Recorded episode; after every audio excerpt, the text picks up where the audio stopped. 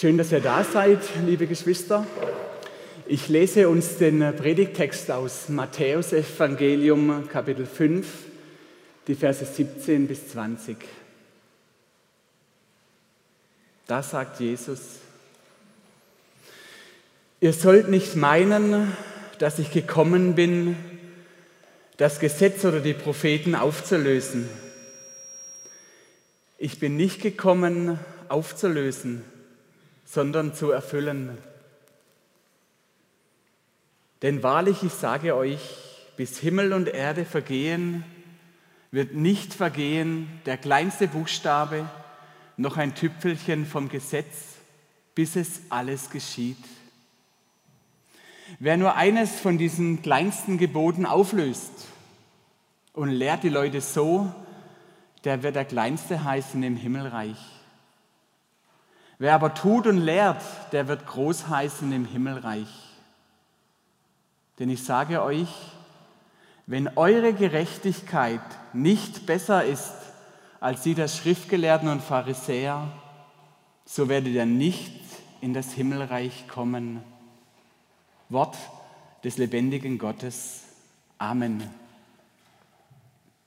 Hey Jesus, ich frage dich, warum forderst du so radikal eine bessere Gerechtigkeit von uns?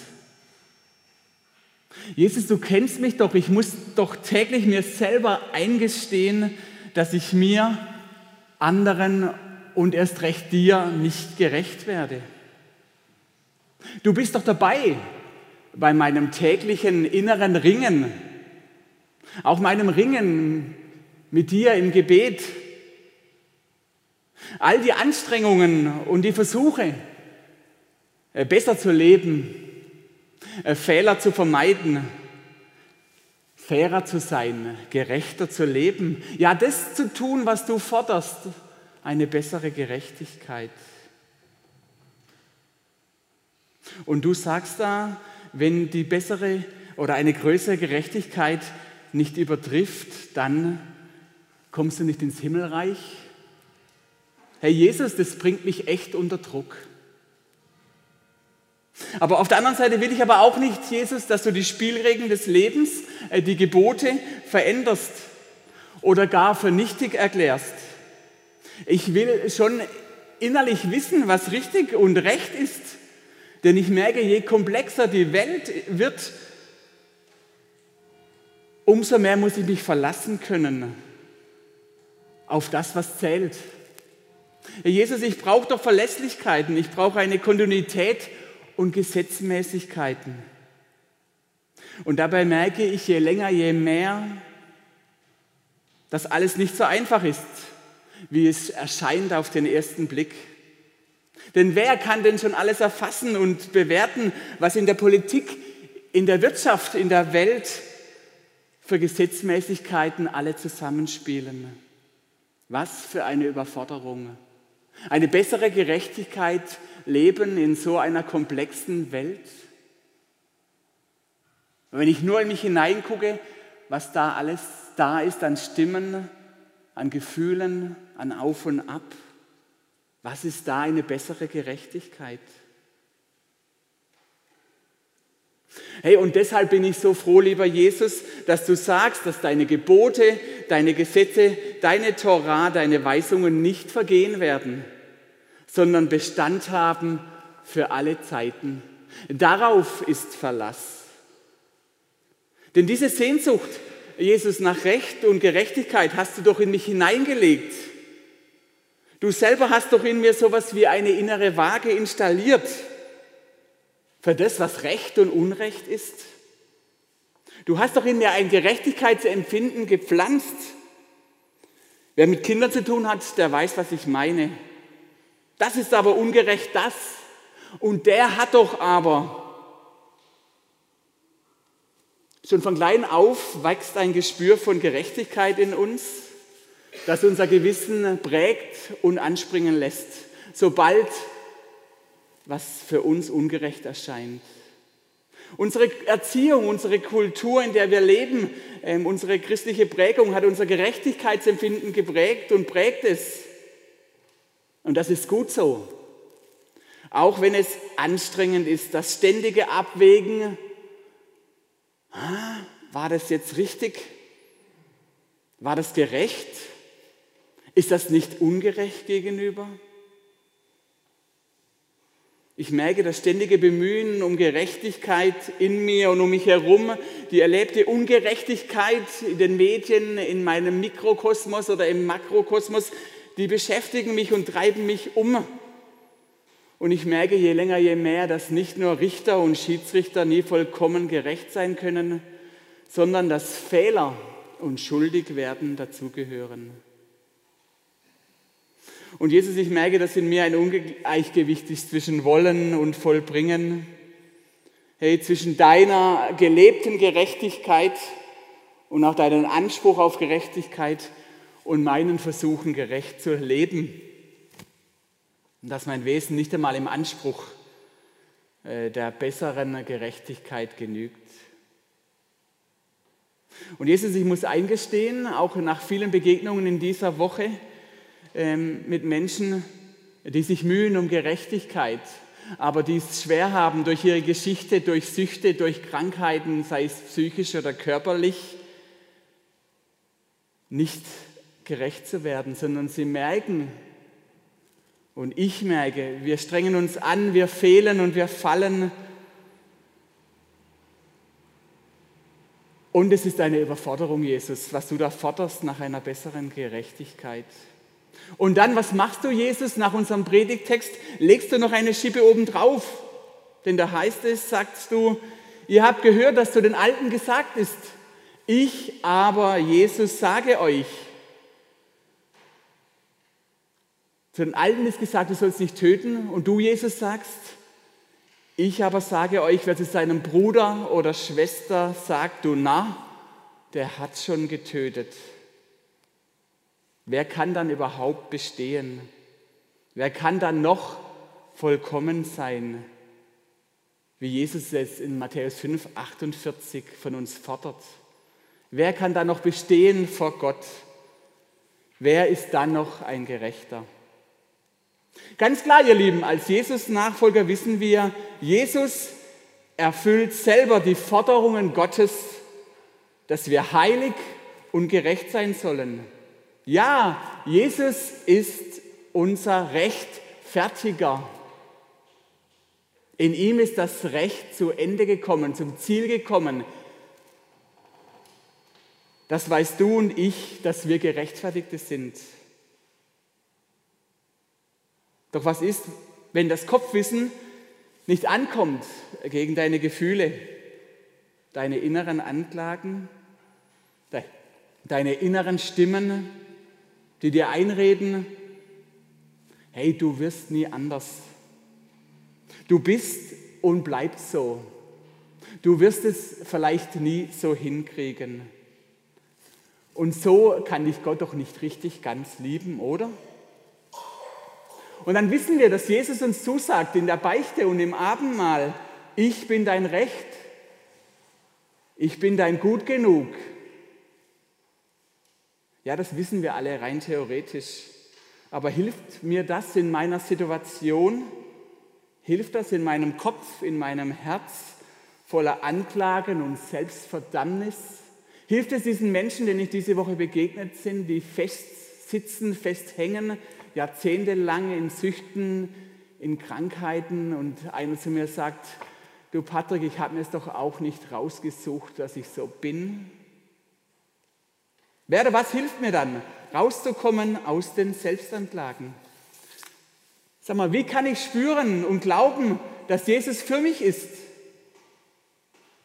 Und dass im Herz und im Kopf ich gerechtfertigt bin und ich das annehmen kann, es Gestalt gewinnt in mir und es lebendig wird und nicht nur sonntags in der Predigt oder beim Lobpreislied, beim Abendmahl, es irgendwie da kurz präsent ist, ich bin ein Gerechtfertigter.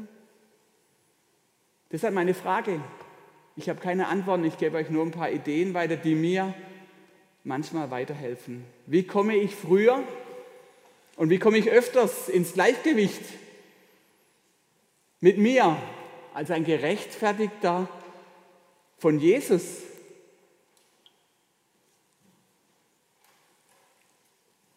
Meine erste Idee ist, du bist nicht der Einzige der das nicht immer glauben, annehmen und umsetzen kann, dass du einfach aus Glauben gerecht fertig bist. Wenn du denkst, warum gerade jetzt und warum ich schon wieder, der Ankläger versucht es dir immer wieder einzureden, dass es nicht sein kann, dass gerade du, so wie du bist, was du getan hast, gerechtfertigt bist. Und wenn es dir so geht, bleib nicht alleine. Kontaktiere einen Freund, deinen Mentor und sprich dein inneres Ungleichgewicht aus und lass dir dein Gerechtfertigtsein zusprechen.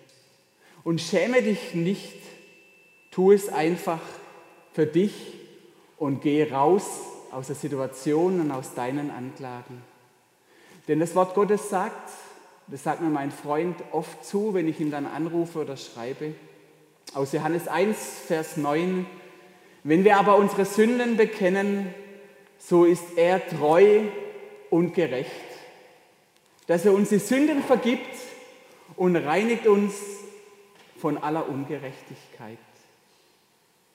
Wie gut tut das, zu wissen, ich bin nicht allein.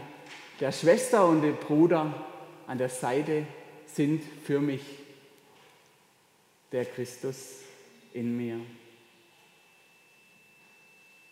Mein zweiter Tipp, das ich oft mache, ist, äh, bete, schaffe mir Recht.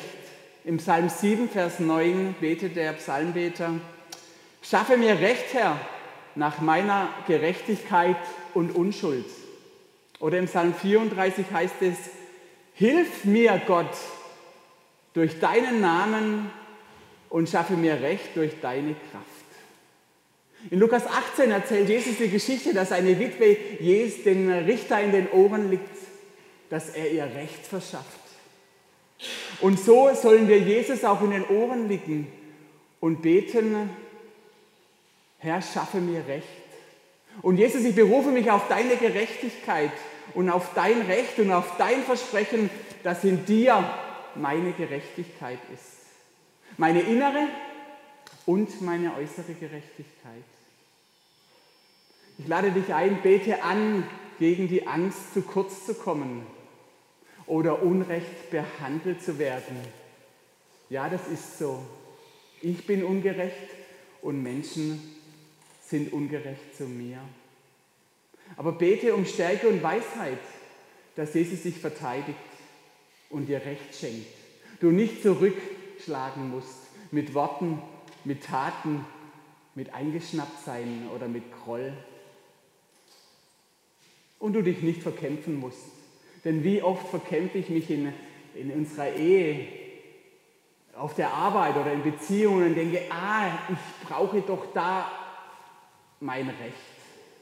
Ich will doch Recht haben. Bete, schaffe Gott in mir Recht und sei du meine Gerechtigkeit. Ein drittes, was mir wirklich hilft und was ich wirklich oft bete, aber angesichts der Weltlage ist, ähm, bete Maranatha. Komm, Herr Jesus. Dass Jesus nicht nur mir Gerechtigkeit zuteil werden lässt, innerlich und äußerlich. Es geht mir nicht nur um diesen Moment, um mich und meine Situation, denn dadurch ist nur partiell und temporär Gerechtigkeit hergestellt, sondern ich bete wirklich ganz oft um die weltweite Erfüllung der Schöpfung mit Gerechtigkeit, wenn Jesus wiederkommt. In 2 Timotheus 3, Vers 13 heißt es, und wir warten auf einen neuen Himmel und eine neue Erde, in dem Gerechtigkeit wohnt. Ich bete für die Vervollkommnung der ganzen Schöpfung. Ich bete für die Vervollkommnung auch von mir, damit wir wirklich vollkommen sein können, wie unser Vater im Himmel vollkommen ist. Hey, und was für eine Vorstellung! wenn die ganze Schöpfung und auch ich vollkommen sein werden. Halleluja, darauf freue ich mich. Und deshalb bete ich, Maranatha, komm Herr Jesus, vervollkommne mich und deine Schöpfung.